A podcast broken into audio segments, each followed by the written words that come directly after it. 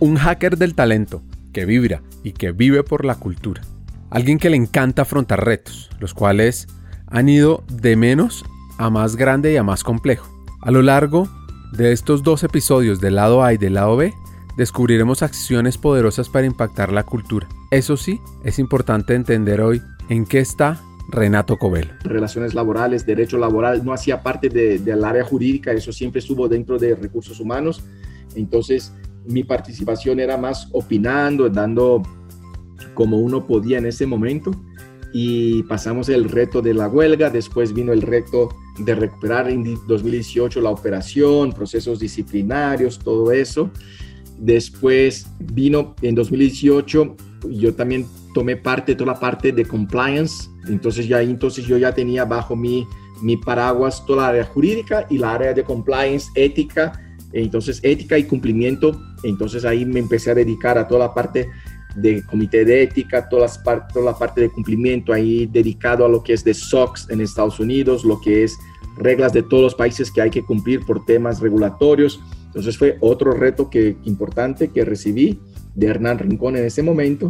Después viene el año 2019, un año de cambios importantes en la compañía, donde primero en abril Hernán eh, eh, decide salir de la compañía y viene el gran reto que tuve en toda mi carrera cuando recibí la invitación de la junta directiva de Avianca en ese momento para ser el CEO encargado de la compañía mientras buscaban. Eso me dejaron muy claro desde el principio. Mire, estamos buscando a alguien muy respetado en el mercado, alguien que pueda manejar la compañía y entonces te invitamos a quedar como encargado porque yo ya era representante legal. Entonces me invitaron a, este reto que lo acepté con todo el gusto, pero fueron tres meses de dedicación y de mucho cuidado.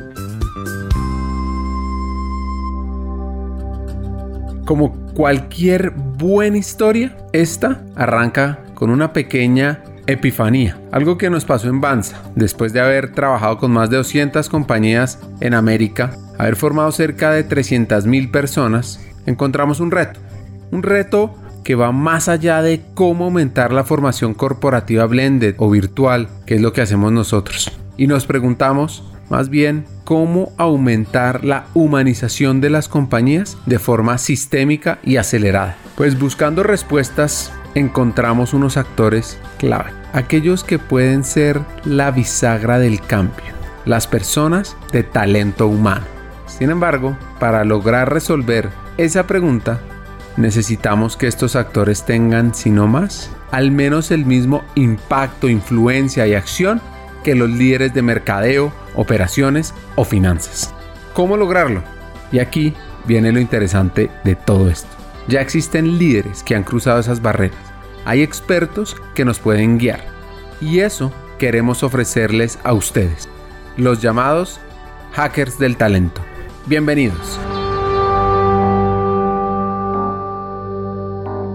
Pues para entender toda esta trama, donde este hacker pasó en Avianca de vicepresidente jurídico, CEO encargado, a también vicepresidente legal y de People, hay una gran motivación detrás para impactar el negocio que él tiene, que es la cultura. Es fundamental entender la historia de Renato Covelo para ver cómo la cultura impacta al negocio. De padres españoles, nació en Sao Paulo y cuando era niño todo el tiempo preguntaba por qué, por qué, por qué, por qué. Y por eso le decían que iba a ser abogado. Lo que pocos conocen es que su gran pasión era ser piloto. Pero ingresé en la universidad, en la facultad de Derecho y me encantó eso. Y ahí cuando estaba en la mitad de la universidad, un día regresando a la casa, vi una escuela de aviación y paré y dije, mira, voy a parar aquí a preguntar cómo es eso, una escuela de aviación, cursos de piloto, tal tomé las informaciones, eso era un jueves y el sábado empecé el curso de piloto. Entonces, durante la Universidad de Derecho también hice el curso de piloto privado, piloto comercial de aviones. Y cuando me gradué, yo tuve la suerte siempre en los años en Brasil, es muy común cuando usted está en la universidad eh, ser pasante en las oficinas o en empresas. Es muy común hacer la universidad, ir a clases por la mañana, trabajar por la tarde o trabajar todo el día y hacer el curso por la noche. Entonces yo tuve la suerte de ingresar como pasante en el primer año, justo en el primer año de la universidad, en, una buena oficina, un bufete de abogados muy reconocido. Y ahí comencé mi carrera, empecé mi carrera eh, ya entonces trabajando como pasante los cinco años de la universidad. Y cuando estaba a la mitad de la universidad, que empecé a hacer el curso de piloto, entonces empecé a estudiar las reglas de navegación, las reglas de derecho aeronáutico, y ahí fue cuando despertó la gran pasión de mi vida, que era unir las mis dos pasiones, el derecho con la aviación. Entonces me especialicé y empecé entonces a buscar oportunidades en derecho aeronáutico. Luego de graduarse de la universidad, irse a Estados Unidos a aprender inglés e incluso trabajar en un bufete en Nueva York, Renato regresa a una firma de abogados en Brasil con un objetivo y con una pasión clara, el derecho aeronáutico. En una gran oficina de Brasil que se llama Machado Meyer y allí en la entrevista con el doctor Meyer, uno de los fundadores de la oficina, le conté mi pasión por aviación y por derecho aeronáutico y él dijo, mira Renato, somos una de las pocas grandes oficinas de Brasil que no tenemos a alguien dedicado al derecho aeronáutico. Entonces, por ahora te necesito trabajando con oil and gas. Eh, pero tienes toda la libertad de buscar clientes, estudiar, hacer cursos en esa área. Y eso fue lo que cambió mi carrera porque ahí tuve la gran oportunidad de, buscar cursos importantes, de ir atrás de los, los cursos más respetados en el mundo y eh, cuatro años después yo era por Chambers y por Latin Lawyers considerado uno de los mejores abogados de derecho aeronáutico. Entonces eso fue muy importante.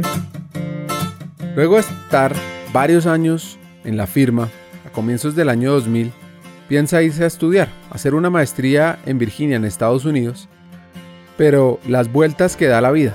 Fue cuando un día estaba en la casa y me llama un socio de la oficina y me pregunta, Renato, si un ciudadano americano o brasileiro quiere empezar una aerolínea en Brasil, pero él tiene nueve hijos de Estados Unidos que son americanos y él muere, ¿cómo se queda? ¿Cómo? Porque en Brasil la ley dice que es 80% de una aerolínea, del capital con voto de una aerolínea, tiene que pertenecer a brasileiros. Si esa persona muere y los hijos son todos americanos, ¿qué hace? Yo, vaya, pero qué pregunta más rara y fue cuando yo contesté, bueno, pues, pues, a ver, de los nueve hijos, elegir dos o tres que, que, ya sean mayores de edad, si hay alguno, y hacerlos brasileiros, porque si el papá es brasileiro, pueden tener la nacionalidad brasileira. Y si pasa algo con el papá, por lo menos no pierden, la familia no pierde la aerolínea, se pasan a los hijos. El socio quedó con eso y dos días después, mira, Renato, pues eh, hay un, señor llamado Dave Neilman, que es, nació en Brasil, es dueño de JetBlue en Estados Unidos. Él quiere empezar una aerolínea en Brasil y nos quieren contratar para ser los abogados de, de ese señor en la constitución de la aerolínea en Brasil. Bueno, aquello fue un logro súper, súper importante. Y mientras yo ayudaba a constituir la compañía, conocí a la gente que vendría a ser lo que después sería Azul Líneas Aéreas y cuando yo estaba ya preparado para marchar, ir para Estados Unidos para hacer mi maestría. Voy a hacer un paréntesis acá y hablar de JetBlue, o Azul como se conoce en Brasil.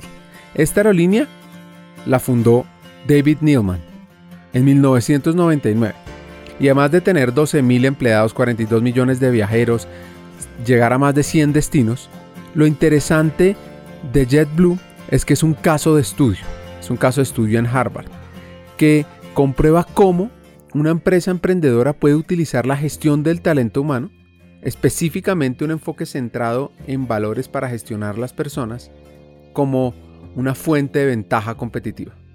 La que es hoy la líder de talento humano la llamaríamos una hacker del talento. Y ha logrado hacer crecer esta organización centrada en las personas a un ritmo rápido, ágil, manteniendo altos estándares para la selección de empleados y manteniendo una cultura de empresa pequeña. Sigamos con la historia de Renato.